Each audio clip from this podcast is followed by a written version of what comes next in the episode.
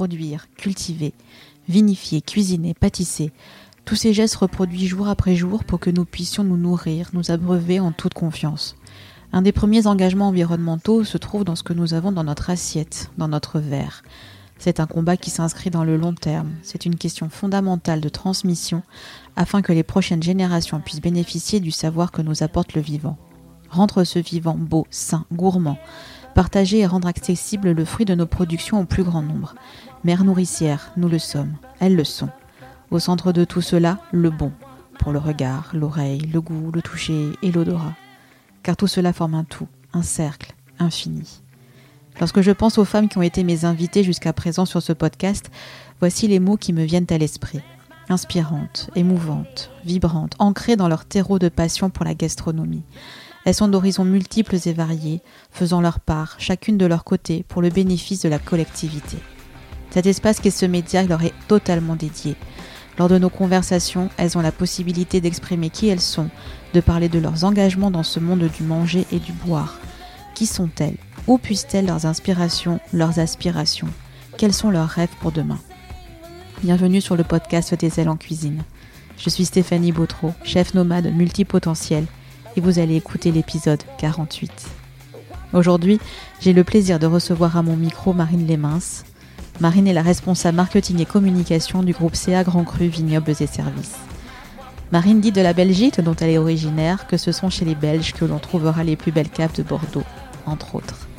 Véritable épicurienne dans l'âme et globe-trotteuse dans sa première carrière, au sein du marketing du luxe événementiel, elle posera ses valises d'abord en terre champenoise lors de son retour en France, puis à Bordeaux répondant à un remplacement de congé maternité chez CA Grand Cru.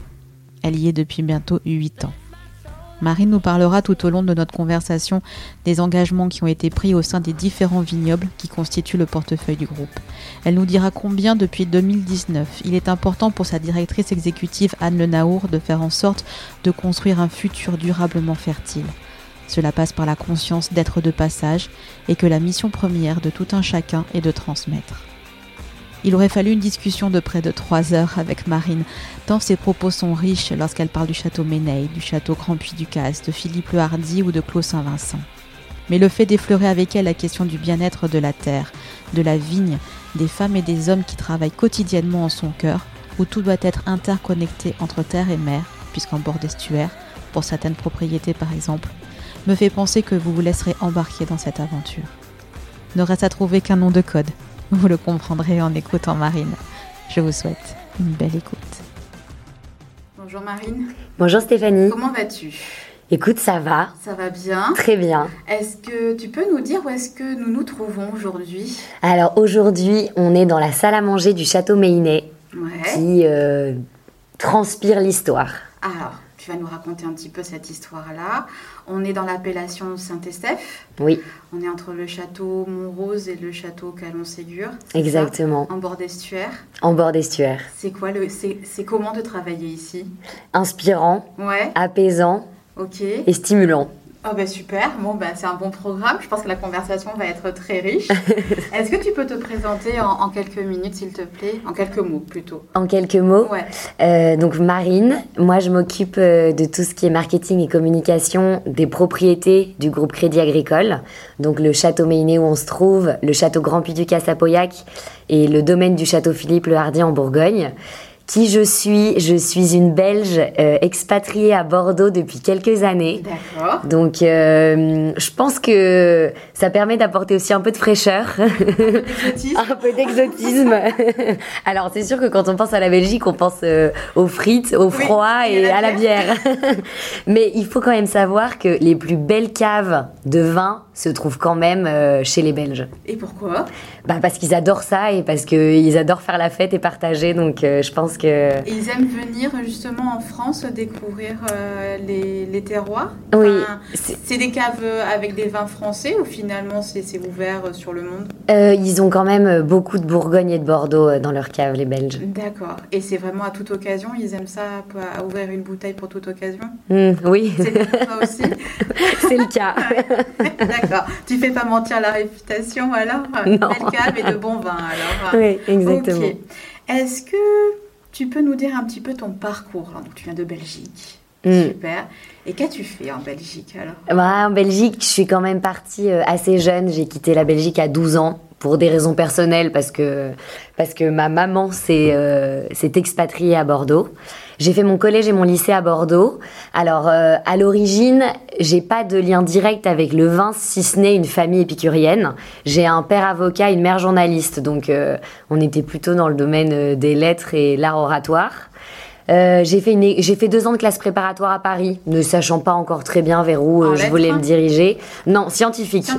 mais c'est pas incompatible. Non, mais non, non, mais tout... Enfin, je veux dire, le scientifique euh, peut apporter à pas mal de choses. Hein. Exactement.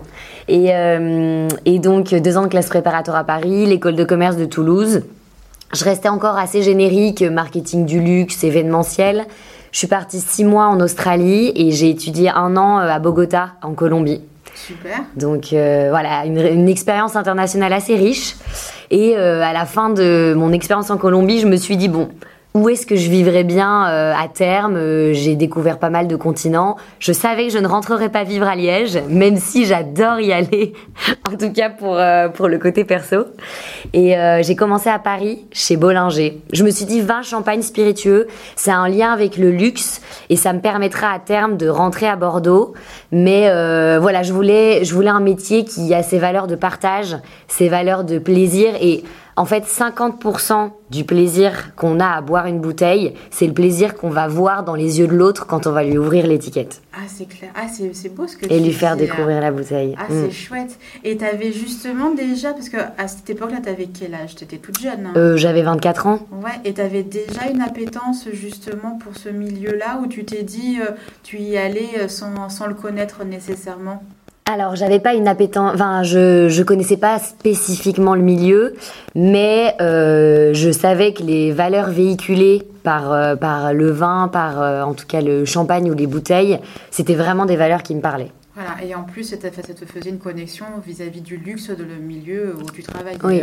Donc tu travailles pour Bollinger Je travaille pour toutes les maisons en fait de la famille Bollinger, donc Champagne Bollinger. C'était en fait euh, c'était en 2015, donc c'était une année de James Bond. Bollinger étant le champagne de James Bond, une richesse euh, en tout cas sur l'événementiel et, euh, et sur le marketing sur cette année-là. Je travaillais aussi pour Champagne Ayala, domaine chanson en Bourgogne, qui fait quand même un peu le lien avec ce que je fais aujourd'hui, l'Anglois Château et les cognacs de la main. Ok, et ça, ça a été, ça a duré combien de temps Un an. Remplacement de congé maternité. Ok. C'est ce que je dis aux jeunes étudiants. N'hésitez pas à regarder les offres congé maternité parce qu'en fait, on a de vraies responsabilités et on occupe un poste réel. Alors, on fait autant de bêtises et euh, enfin, on est vraiment jeté dans le grand bain, mais euh, tout de suite, euh, on, s'approprie. on s'approprie le poste. C'est ce que j'ai fait moi quand je travaillais dans le milieu du vin aussi, dans ma première carrière où euh, j'ai fait mon alternance sur un remplacement de congé mat et euh, qui après avait débouché sur, euh, sur un poste et, et après voilà ça, mm. l'aventure a continué pendant un certain temps donc oui non faut pas c'est pas une sortie de garage en fait non c'est ça qui est intéressant hein. mm. on te donne ta chance exactement c'est chouette et qu'est-ce qui fait alors donc que tu que tu t'en vas de, de ce groupe là Alors euh, donc euh, fin de fin de contrat au bout d'un an. Le chômage à Paris un peu compliqué, donc je suis rentrée chez maman à Bordeaux, mais chômage qui a duré six jours parce qu'en fait, de nouveau, Viti Job, une, quand même une mine d'or pour, euh, pour, enfin, trouver des postes et pour le réseau.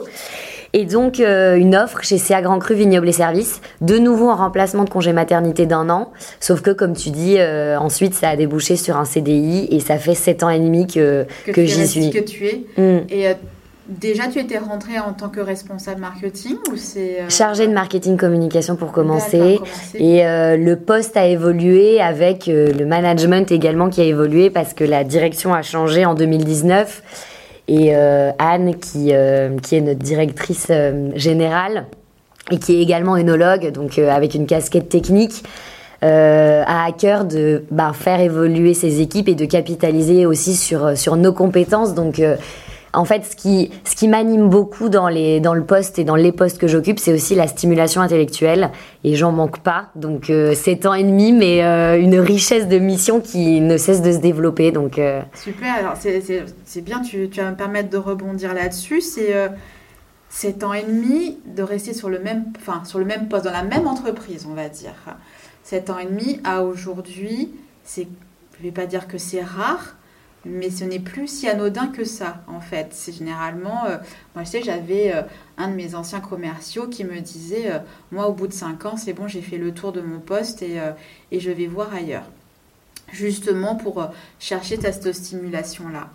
Qu'est-ce qui fait que au sein de CA Grand Cru, Vignoble et Services, quelles sont les valeurs qui font que toi, Marine, tu, bah, tu sois restée autant de temps?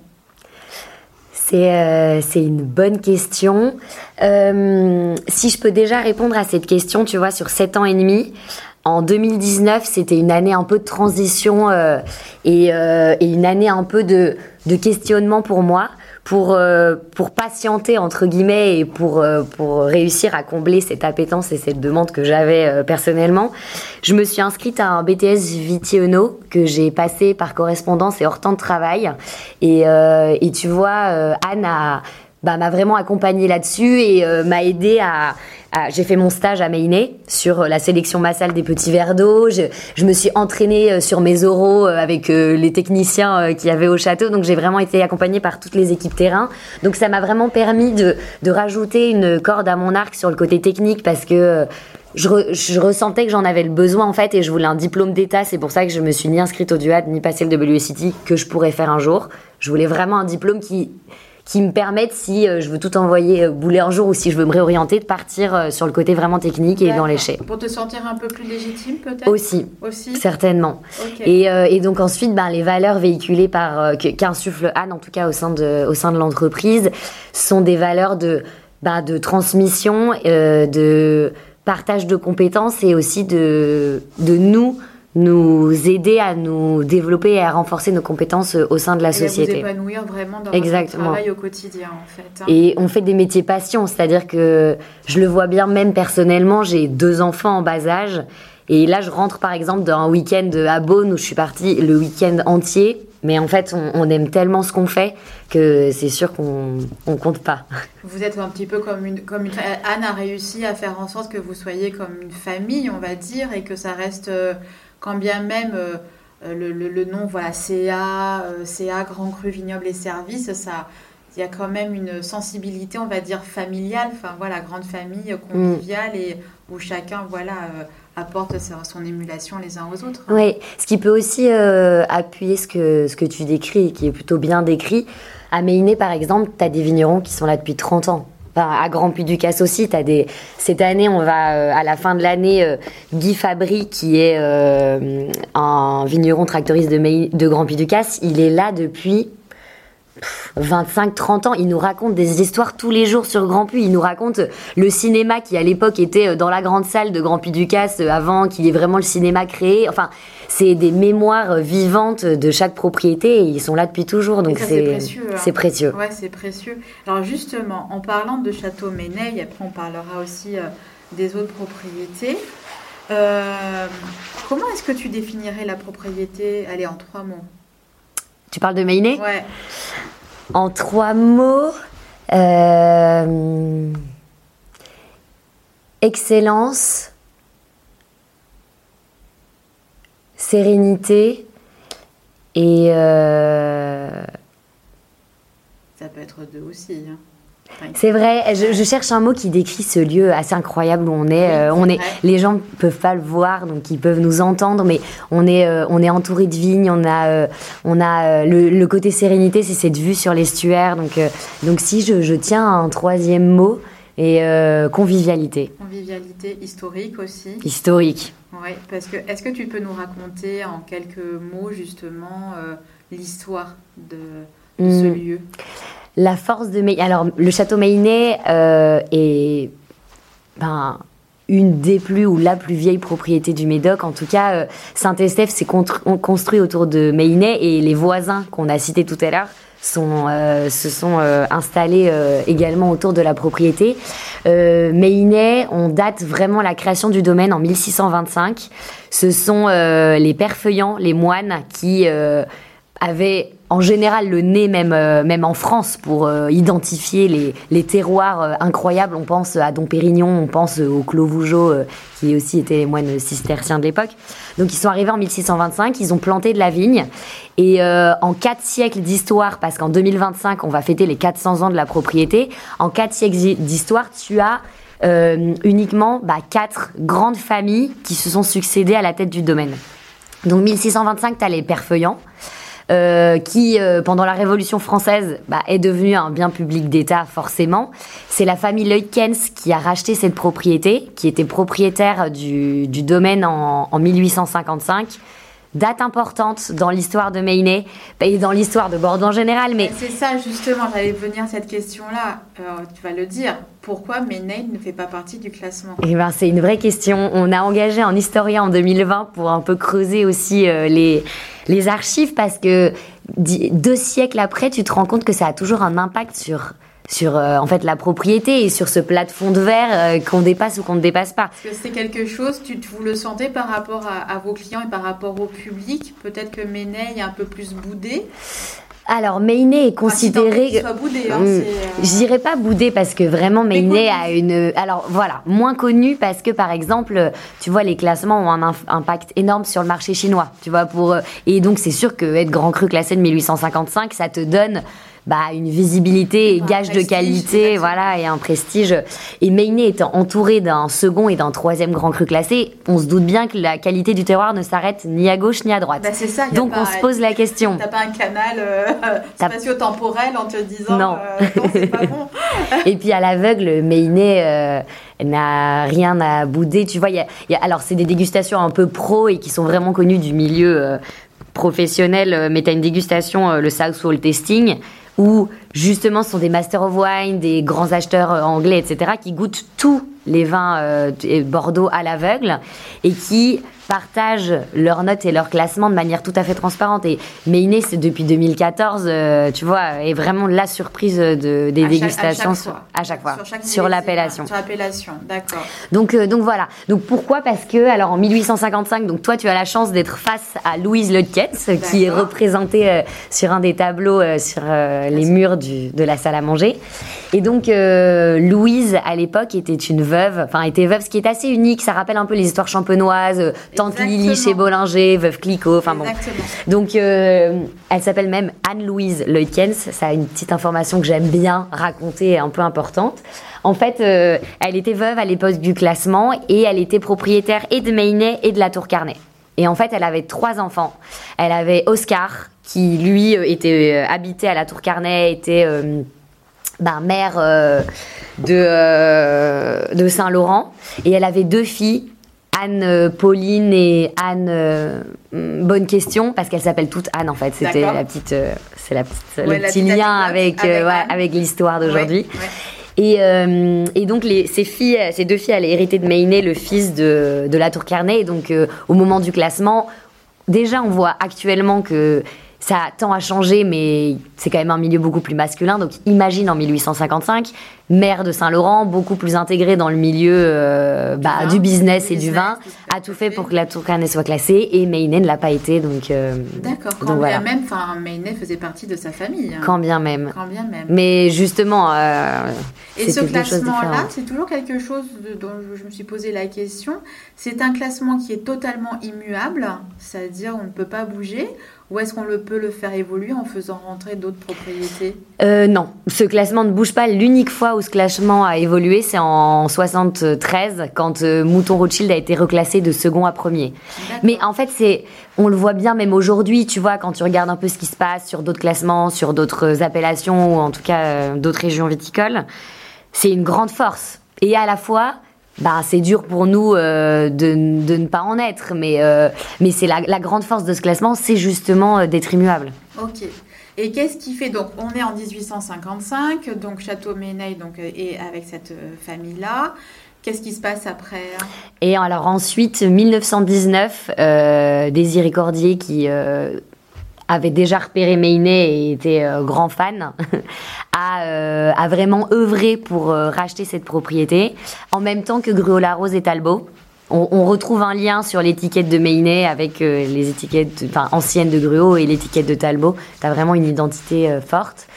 Et donc, euh, c'est vraiment euh, la famille Cordier, grand négociant bordelais, qui a donné cette dimension internationale à la propriété. Et, euh, et ce côté vraiment... Bah, par le biais du négoce Par le biais du négoce. Et donc voilà, et puis 2004, c'est à ce moment-là que le groupe Crédit Agricole euh, rentre dans l'histoire des propriétés. Et donc rachète euh, Grand Puy du Casse, d'autres propriétés également qu'ils ont vendues euh, récemment. Et donc là, euh, qui sont propriétaires de Grand Puy du Casse, Philippe Le Hardy et également Clos Saint-Vincent, Saint-Émilion Grand Cru, avec une vision vraiment long terme sur ces trois châteaux parce qu'il y a donc trois grands projets par propriété. Et quelles sont justement les valeurs que vous cherchez à transmettre à votre euh, clientèle? Euh, Les valeurs qu'on cherche à transmettre à notre clientèle. Alors, tu as vraiment aussi ce côté pérennité et transmission pour les générations futures parce qu'on est de passage et ces, domaines, ils existaient avant nous, ils existeront après. Mais c'est vraiment euh, quand on partira, que, euh, que ce soit le patrimoine et que ce soit aussi le, le vignoble qui soit de meilleure euh, qualité que voilà avant vu sur le, sur le site justement une phrase euh, qui, qui, qui, m'avait interpellée, je pense que c'est de, de, Anne. Elle disait Notre expertise pour une seule intention, construire un futur durablement fertile. C'est ça en fait. C'est exactement ça. D'accord. À tous les niveaux, parce qu'on a aussi les, les valeurs qui, qui nous incarnent, c'est également ces valeurs de partage, de convivialité. Dis-toi que le, la devise de Grand Puy du Casse, c'est Régis Semper Amici. Ça veut dire euh, ami pour la vie. C'est quand même extrêmement fort. ça quand même. C'est hein. extrêmement fort. C'est clair. Et c'est quelque chose que vous allez bah, eh bien, faire perdurer justement avec le nouveau projet que vous êtes en train de mettre en place mm. euh, là-bas. Ok, super. Euh, non, ça fait ça, c'est chouette. Mm. C'est vraiment stimulant et je comprends effectivement que tu te sentes bien. Euh, ça a du sens en fait. On, que ce soit ma génération ou même celle qui suit, on, on, est vraiment en recherche de sens dans nos missions et dans ce qu'on fait. Et, et, tu vois, on est quand même des petites équipes, donc on a.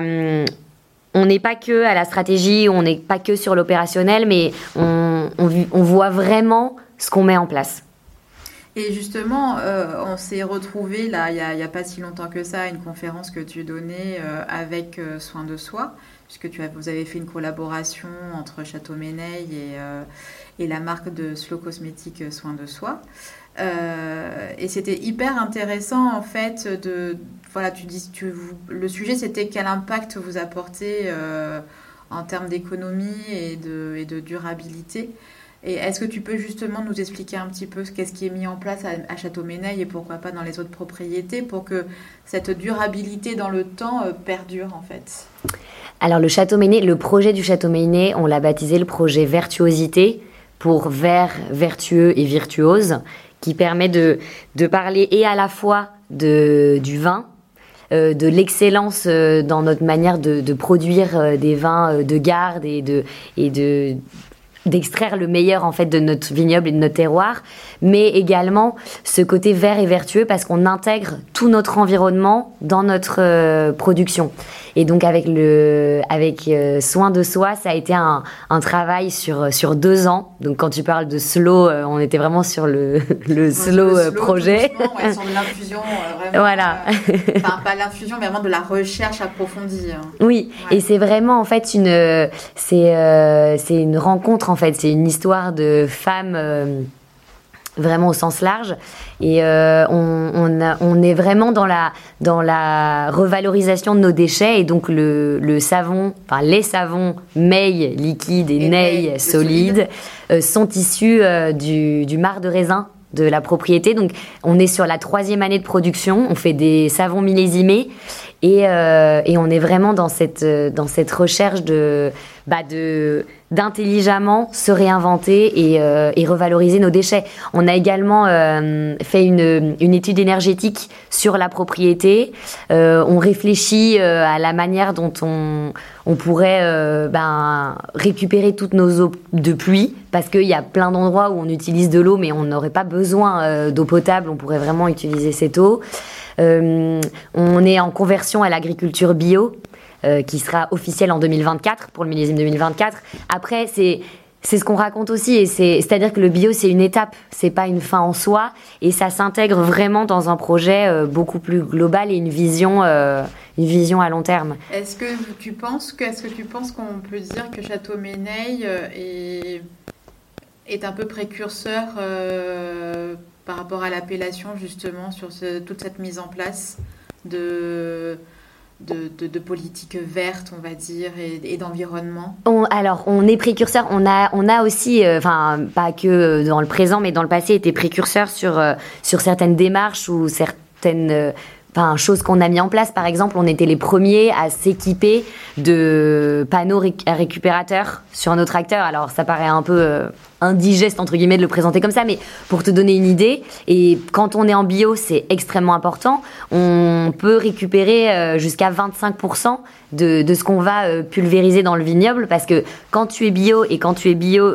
ici à Saint-Estèphe, tu as quand même un climat qui, euh, comme cette année, quand il pleut énormément, tu dois passer plus régulièrement. Donc euh, c'est une accumulation de détails en fait qui, qui, sont vraiment importants pour nous. Donc c'est vrai qu'on est, euh, on a fait une étude sur notre biodiversité et, et on est précurseur, mais à la fois on ben, on échange beaucoup avec avec nos voisins et l'appellation Saint-Estèphe a cette grande force qu'on est vraiment dans le dans le partage, dans l'échange. On a on a des dégustations, on s'entend bien aussi avec euh, avec nos voisins. Donc c'est c'est aussi, enfin, tu vois, c'est pas qu'une question. Euh, c'est important au niveau de la propriété, mais en fait, on travaille aussi pour le collectif et c'est extrêmement important d'en parler. Et c'est et on a on a aussi du coup cette chance d'avoir une écoute et de pouvoir euh, aussi parler pour, euh, pour les propriétés qui ont peut-être euh, moins les moyens de le faire. Moins les moyens de le faire et peut-être moins l'éducation aussi parce que on reste, dis-moi si je me trompe, hein, on avait commencé à l'aborder aussi lors de cette conférence dans le Bordelais où on a cette vision très traditionnelle voilà, de, de la vigne et que bah, aujourd'hui justement on doit aller plus loin que ce qui se faisait auparavant. Et à la fois, le vignoble bordelais alors a été un peu secoué ces derniers temps, ce qui lui a certainement fait du bien. Euh, et puis c'est toujours pareil, c'est facile de secouer euh, le, le leader et pas euh, l'outsider. et donc, bah maintenant, Bordeaux, c'est le vignoble qui, est, qui a le plus de certifications. Donc, c'est important de le dire et c'est important. Important de le dire et, d'éduquer aussi ses clients parce que voilà, c'est tout de suite une question d'éducation et de sensibilisation. Est-ce que tu sens justement que vos clients sont sensibles à ça par rapport à, toute cette politique qui est mise en place? Oui, mais pas sur tous les marchés. Tu as forcément des marchés qui sont beaucoup moins sensibles à ces démarches euh, que d'autres. Mais, mais c'est sûr que, en fait, je vais te dire une chose, avant de le faire même sur le côté communication et sur le côté client, on le fait d'abord pour nous et pour euh, nos vignerons et nos équipes. Et, c'est d'ailleurs pour ça que on n'est pas uniquement dans une démarche environnementale, mais on est aussi dans une démarche plus globale qui est euh, ben, responsable et sociale. Ok. Alors, on va faire un petit peu le. C'est génial. Et euh, on va faire un petit peu le. On va passer un petit peu du coq à l'âne. Il y a ces valeurs-là, effectivement, d'environnement. je suppose que voilà, vous mettez ça aussi en place peut-être à différentes échelles pour Grand Puy du Casse et puis euh, sur Saint-Émilion et, euh, et, en Bourgogne. Euh, il faudrait un autre épisode. je parle beaucoup. c'est tellement riche, enfin je veux dire, c'est obligé de toute façon. Mm. on est dans, donc dans un lieu empreint d'histoire, dans un territoire qui est empreint d'histoire. C'est un podcast de cuisine, donc on parle de vin. Euh, automatiquement, pour moi, ce qui m'intéresse également, c'est parler art de vivre. Et en l'occurrence, pour moi, c'est art de vivre à la française. Est-ce que pour vous, c'est quelque chose d'important? Et si oui, comment est-ce que vous le mettez en place aussi alors, c'est important. J'aime aussi l'idée que tu parles de territoire parce que notre ancrage, il se fait également au niveau euh, gastronomique. On travaille beaucoup avec je suis sûre que tu le connais parce qu'on ne le présente plus, Sylvain de la Maison Baroque. Euh, on travaille avec lui depuis ah, ses débues en fait. Ouais, 2019, 2018. même avant. Pour, pour tout te dire, c'est euh, une histoire que, qu'Anne raconte qui est assez chouette euh, à écouter. Bah, je vais te la faire courte quand même. mais Anne a rencontré Sylvain le 1er mai C'est-à-dire qu'elle a pris ses fonctions de direction générale le 1er mai 2019 et elle a rencontré Sylvain ce jour-là parce que on a reçu à Grand Puy du Casse Bruno Le Maire. Et donc l'idée c'était d'organiser un cocktail. On l'a fait également avec Clémence Coiffe que tu connais. Et donc euh, il a fallu euh, en 24 euh, heures organiser un cocktail un peu lié au territoire parce que ça nous tient à cœur à Grand Puy du Casse. Et donc c'est c'est via Clémence et c'est à cette occasion qu'Anne a rencontré Sylvain et depuis on ne s'est plus jamais quitté. C'est l'amour fou. donc donc voilà, on a on adore parce que Sylvain a imaginé par exemple une recette de pâté croûte avec le, les légumes du potager de Maynet. Donc euh, voilà, il y a, y a, tout ce côté lien euh, gastronomie avec euh, également ce qu'on produit nous et ce qu'on a nous. On a fait aussi une gelée de petits verres d'eau avec avec lui, donc on peut tartiner, enfin sur sa tartine le matin, mais vous la manger avec du fromage. Donc voilà, quand on quand on fait venir des quand on travaille avec, tu vois, des partenaires au château, on aime bien bah, travailler avec euh, un producteur euh, d'huîtres ou euh, de, de gambas du Médoc. voilà, c'est vraiment ça. On a, on a vraiment à cœur de travailler là-dessus. Et quand tu parles de tout ce côté transmission et art de vivre à la française, on a également formé notre équipe en interne pour cet art du service, pour pour voilà, c'est être aussi dans l'excellence à ce niveau-là. Et donc là, euh, donc là les repas se font à, Grand Méneil pour, à, pour l'instant. Euh, J'anticipe ma question. Oui. Euh, à Grand Puy du Casse, donc vous faites des gros travaux, vous avez tout cassé. Oui.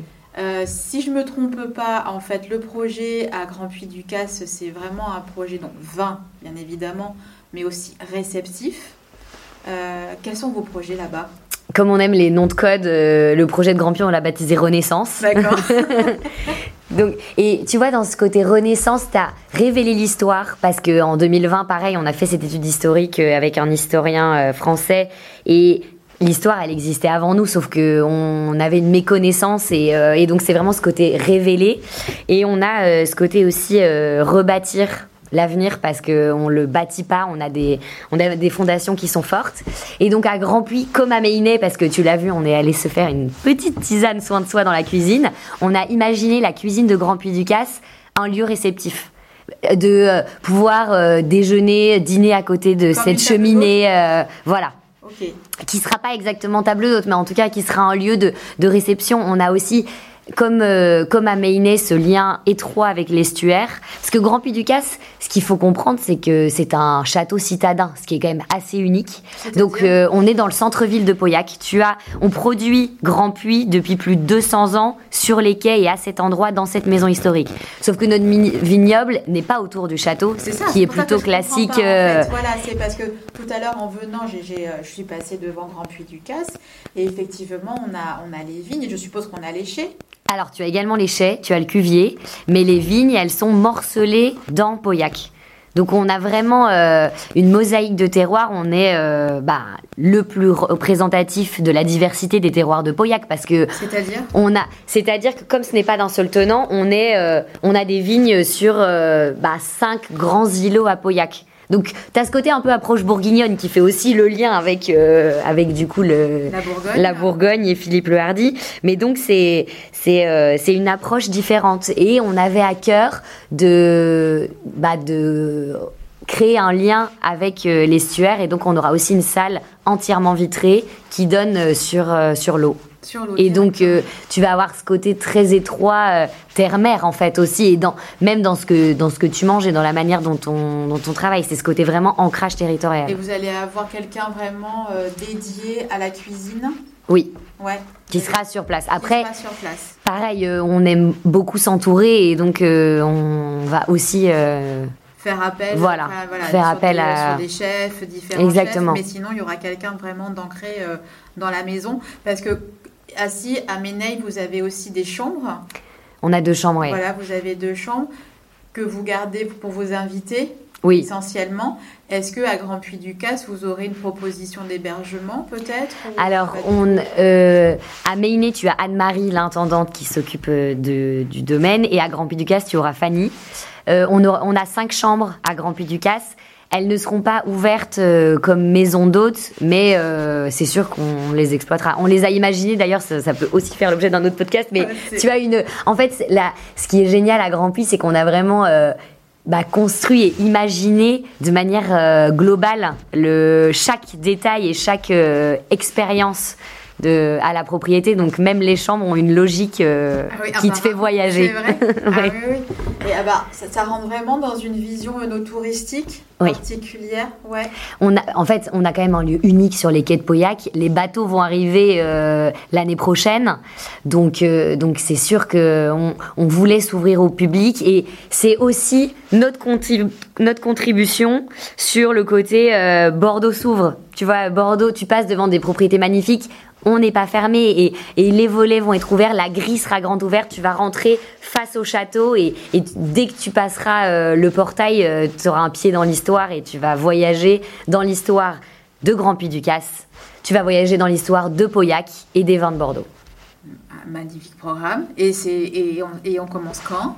On commence 2024, euh, mais euh, bon, j'ai pas encore de date exacte. Mais l'idée, c'est qu'on soit ouvert pour la saison 2024. Donc, est-ce que c'est juin? Est-ce que c'est. Voilà, j'ai pas de, de, date encore précise, mais c'est imminent. Et on a d'ailleurs commencé à. Ben, à échanger avec les acteurs du tourisme local justement pour bah, pour qu'ils pensent à nous et pour leur proposer l'offre et parce que ça va être une richesse pour eux énorme de dynamiser ces quais. Non, non, mais c'est clair, parce que pour l'instant, rien n'est fait sur ces quais de Pauillac. Sur les quais de Pauillac, tu as le cinéma, tu as la mairie, tu as maintenant le, le bistrot euh, enfin, et l'hôtel des Vignes des Anges, qui, euh, qui est une offre assez géniale aussi en termes d'hébergement. Il y a une dynamique qui est extrêmement positive, mais c'est sûr que, tu vois, tu avais la Rose Pauillac, mais qui est un peu en dehors, vraiment sur la façade des quais, tu n'avais rien. Tu n'avais rien. Donc vous serez là. Mhm. Super. Et euh, donc, de la conversation voilà, qui ressort effectivement sans vraiment une unité qui, euh, qui, euh, voilà, qui, qui, est là, qui existe, portée par Anne et portée par vous tous. toi, en tant que responsable marketing et, communication, on a parlé de transmission. Qu'est-ce que tu cherches à, à transmettre justement à, ton poste et, euh, et à l'entreprise euh, Alors, ce que je cherche à transmettre, euh, c'est ma créativité, enfin, les idées, de contribuer au développement. Ça, c'est sur le côté entreprise, en fait, de, de, de permettre aux au projet euh, d'aboutir, euh, de, de faire avancer chaque propriété et de, et de permettre aussi de révéler l'histoire de chaque propriété. Voilà, je suis, je suis de passage, mais, euh, mais c'est vrai que on est. Enfin, on, s'est tellement approprié les domaines qu'on on vit avec eux en fait. Donc, donc il y a. Partie de ces murs, en fait. On fait partie de ces murs. Et après, sur le côté transmission, il y a une c'est un bon exemple. J'aime bien illustrer avec des exemples parce que c'est beaucoup plus concret comme ça. C'est beaucoup euh, plus concret comme ça. Tu as euh, depuis quelques années une démarche que je trouve assez géniale aussi parce que encore une fois, on aime le collectif euh, porté par l'Union des Grands Crus où on intervient. dans des écoles de sommellerie et où tu parles de, de Bordeaux, du négoce, enfin tu vois, du système de la place bordelaise qui est un peu particulier. Et, et donc il y a ce côté-là aussi, intervention dans les écoles, recevoir les générations futures, c'est en fait on, on parle de l'histoire de la France à travers l'histoire de nos châteaux et ce côté savoir-faire. C'est vraiment euh, c'est vraiment aussi un message qu'on porte. Ce qu'il faut ce qu'il faut comprendre, c'est que tu ne remplaceras jamais l'humain dans nos châteaux et, et euh, avec euh, ben, toutes les les avancées, euh, l'innovation, les chat GPT ou tu vois le l'AI, l'intelligence artificielle. J'entendais encore sur France Inter ce matin euh, des interviews à ce sujet. le vin. On a écouté la même. C'est la joie des longs trajets en voiture. tu tu remplaceras pas l'homme et les, les, décisions techniques qui sont prises. Tu vois, on fait des vins, chaque millésime est différent et, et c'est Anne et, et l'équipe technique de chaque propriété qui, bah, qui va en fait donner euh, le ton et euh, la dimension du, du, millésime et ça, ça reste la magie du vin. Et je pense que c'est vraiment important aussi de le transmettre parce que tu vois que tu as une baisse de la consommation, tu... Voilà, c'est... Vous le ressentez?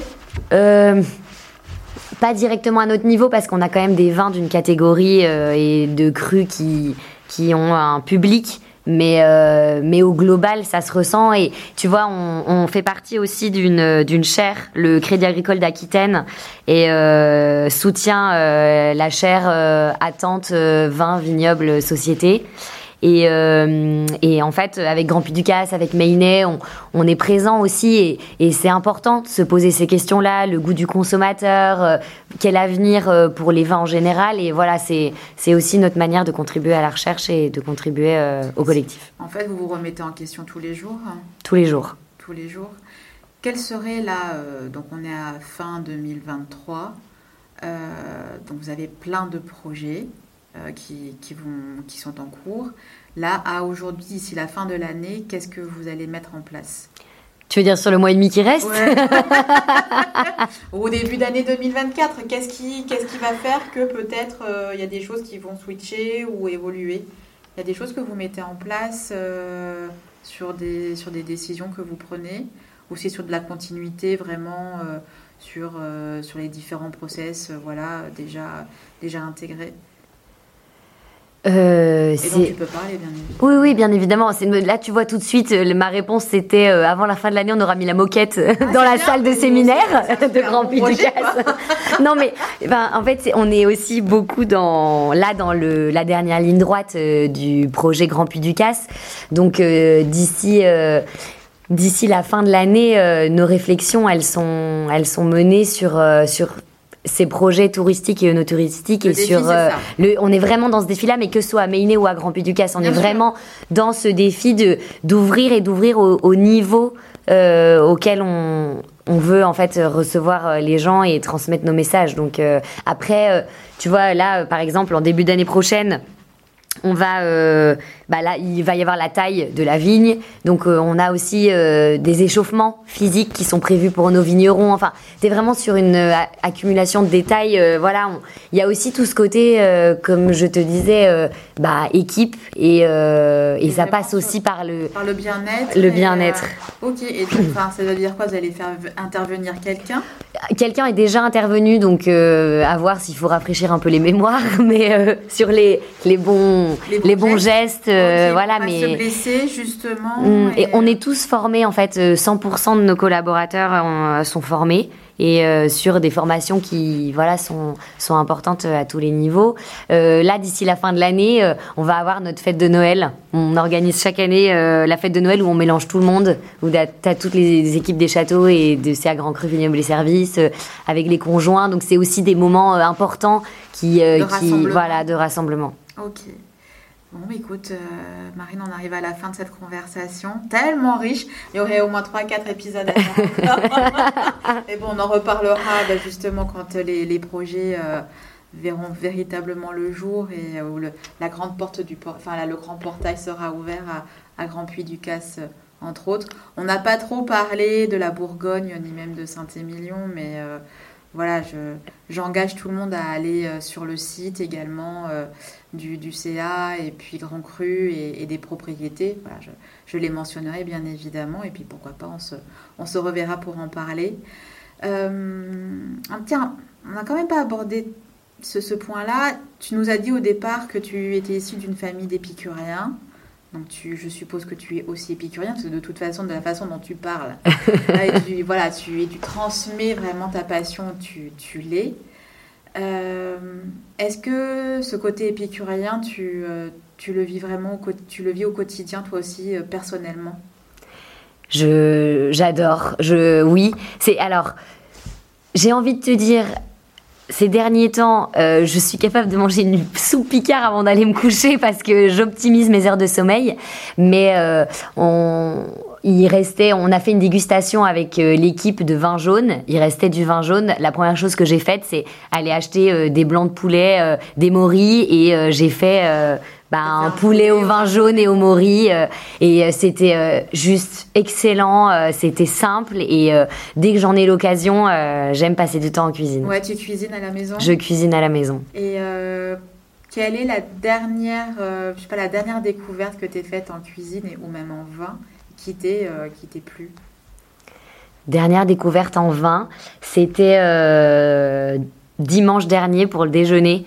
Bon, là, tu vois, on était en Bourgogne, donc c'est l'occasion de parler de Philippe Le Hardy.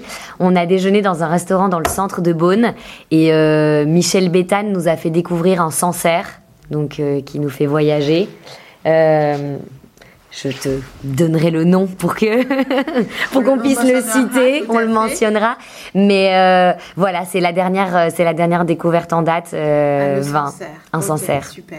Bah, écoute, merci Marine pour notre conversation plein de bonnes choses, en tous les cas, pour la suite. On se tient au courant. Tout sera marqué euh, sur la bio de l'épisode. Oui, d'ailleurs, pour te, pour te trouver, on te trouve euh, sur les réseaux, LinkedIn. LinkedIn, Instagram. Instagram, sur ton profil perso, mais aussi sous... Euh, tu t'occupes aussi des réseaux des propriétés? Oui, je m'occupe aussi des réseaux des propriétés avec quelqu'un parce que c'est quand même un vrai travail à part entière, mais les messages viennent tous de nous et euh, on produit tout le contenu, ce qui est important. On euh, répond directement. Et mon profil Instagram, il est autant perso que professionnel parce que euh, on a une vie qui est mélangée. Elle est hyper connectée à Enfin voilà, il y, y, a des intersections qui se font quotidiennement. Mais sinon, sur LinkedIn. Sur LinkedIn. Il n'y a pas de souci. Très bien. Merci beaucoup. Merci Stéphanie. À bientôt. À bientôt. Et voilà. Tout a une fin, même lorsqu'il s'agit d'inspiration. Et Marine en est vraiment l'incarnation.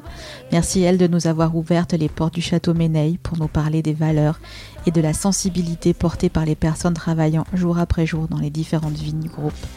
Si vous souhaitez en savoir plus sur Marine, vous pourrez la suivre via Instagram et LinkedIn. Et je vous invite également à suivre les actualités concernant les propriétés mentionnées lors de notre conversation. Les liens seront dans la bio de l'épisode. Ce podcast auto-édité ne serait rien sans vous, de par vos écoutes, vos partages. Merci pour tout cela. Parce que justement il est auto-édité, j'ai besoin plus que jamais de vous. Mes invités et moi avons besoin de vous pour que les engagements pris par leurs soins soient attendus par un grand nombre de personnes. Comment pouvez-vous m'aider à gagner en visibilité et faire entendre la voix des femmes venues au micro du podcast? Tout simplement en allant sur Apple Podcast ou Spotify et inscrire 5 étoiles plus un joli commentaire. Cela vous prendra deux minutes et pour tous et pour nous toutes, cela voudra dire beaucoup. Merci infiniment par avance. Je suis Stéphanie Bautreau, créatrice du podcast Des ailes en cuisine, et je vous dis à très bientôt.